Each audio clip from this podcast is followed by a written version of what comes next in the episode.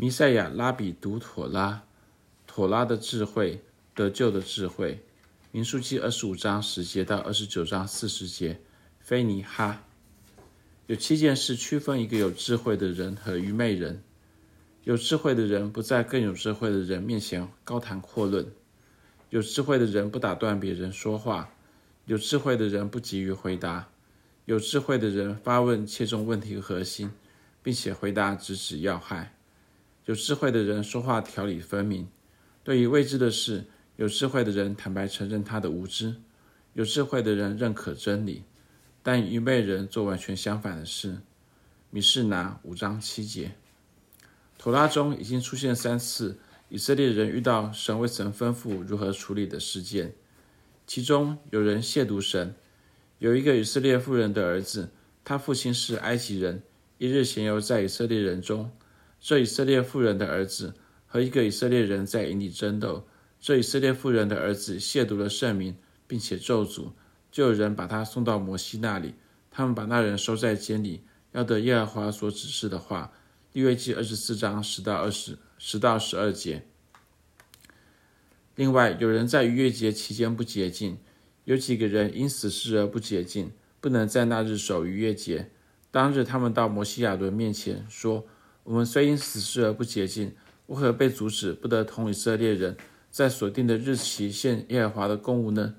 摩西对他们说：“你们暂且等候，我可以去听耶和华指着你们是怎样吩咐的。”民数记九章六到八节。另外，有人故意违反安息日。以色列人在旷野的时候，遇见一个人在安息日捡柴，遇见他捡柴的人，就把他带到摩西、亚伦并全会众那里，将他收在监内。因为当怎样办他还没有指明，民数记十五章三十二到三十四节。每当一次，每次当以色列会众问摩西应当怎样办理，他都坦白承认自己的他自己的无知，然后到神面前寻求指引。而在本周妥拉中发生的第四次，以色列人遇到神未曾吩咐如何处理的事件。玛拿西支派的菲罗西罗非哈死的时候只有女儿。没有留下儿子。根据当时社会习俗，希洛菲哈的女儿作为女人，没有办法继承父亲的产业。希洛菲哈非哈的女儿因此向摩西请愿，让他们能继承产业，免得他们父亲的名字从马拿西支派被涂抹。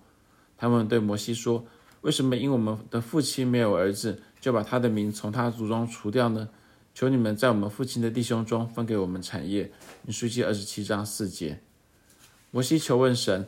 神并没有按照当时男尊女卑的社会习俗定规，反而定女儿有理，并且吩咐摩西说：“你也要晓諭以色列人说，人若死死了没有儿子，就要把他的产业归给他的女儿。”民数记二十七章八节。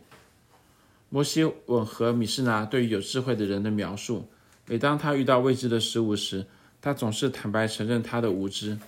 犹太拉比们认为摩西为历世历代的拉比提供了最好的榜样。他们用不着因为被问到他们未知的事物而感到难为情，或者装是假装是专家，而可以大大方方的坦诚无知。因为就连神人摩西，他也无知的时候。坦诚无知是在诸如牧师、牧师或拉比等属灵领袖身上罕见而珍贵的属灵品格。为了维护权威的形象，拒绝承认自己的无知，似乎成了牧师和拉比们不成文的规矩。即使他们无知，他们也从不说“我不知道”。看到有人承认自己无知的牧师或是拉比，往往令人耳目一新。此外，大卫在诗篇十九篇说：“耶和华的妥拉全备。”诗篇十九篇七节。而大约千年后，使徒保罗对提摩太说：“这圣经能使你因信基督耶稣有得救的智慧。圣经都是神所默示的，与教训、督责、使人归正、教导人学义，都是有益的，叫属神的人得以完全，预备行各样的善事。”提摩太后书三章十五到十七节。然而，妥拉的全备，叫属神的人得以完全，使人有得救的智慧，并不在于妥拉巨细靡遗地列出所有当做与不当做的事，而是在于妥拉写明了神的心意。因为妥拉并不是律法或是法律，而是神对他儿女的教导与训诲。以西罗非哈女儿的故事为例，因着摩西坦诚无知而求问神，神因此颁布与当时社会习俗相悖的诫命。